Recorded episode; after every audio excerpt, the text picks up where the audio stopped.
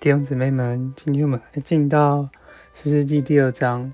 那第二章呢，讲到呃，就是以色列人开始这个堕落的这个原因。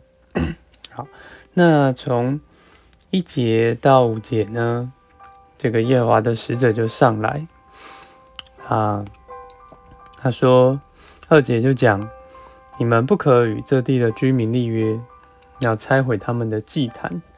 你们竟没有听从我的话，你们这做的是什么事？因为神当初应许他们的是，呃，给他们这一块地，将他们从埃及带出来，那也不废弃这个约。诶，可是这个就是要把他们所有的祭坛都拆毁，这里不可以有别的神。那。以色列人，因为我们在一章的末了看见很多的支派都没有把那地的居民赶出去，所以呢就有很不好的结果。那三节就说他们神也不把他们赶走了，那他们就做你们乐下的荆棘，他们的神必做你们的网罗。那神也这样的对以色列人说了，那。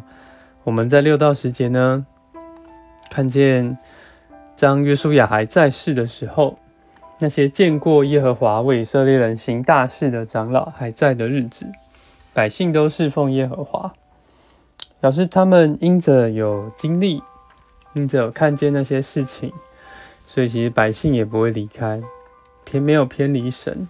可是我们看到在十节那一代的人都死了之后，还有另一代的人兴起。有不认识耶和华的，也不知道耶和华为以色列人所行的事。当他们这样不知道，那就糟糕了。所以十一节，以色列人就行耶和华眼中看为恶的事，去侍奉巴利，然后侍奉别的神。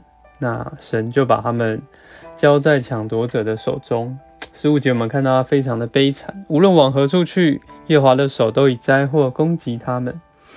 那耶和华也兴起士师，所以士师拯救他们，可是他们也不听从士师，嗯，所以在这里二二十节呢，看见耶和华的怒气就向以色列人发作，因为他们违背了与列祖所遵守的约，不听从我的话，所以约书亚死的时候，剩下的各族也不再从他们面前赶出。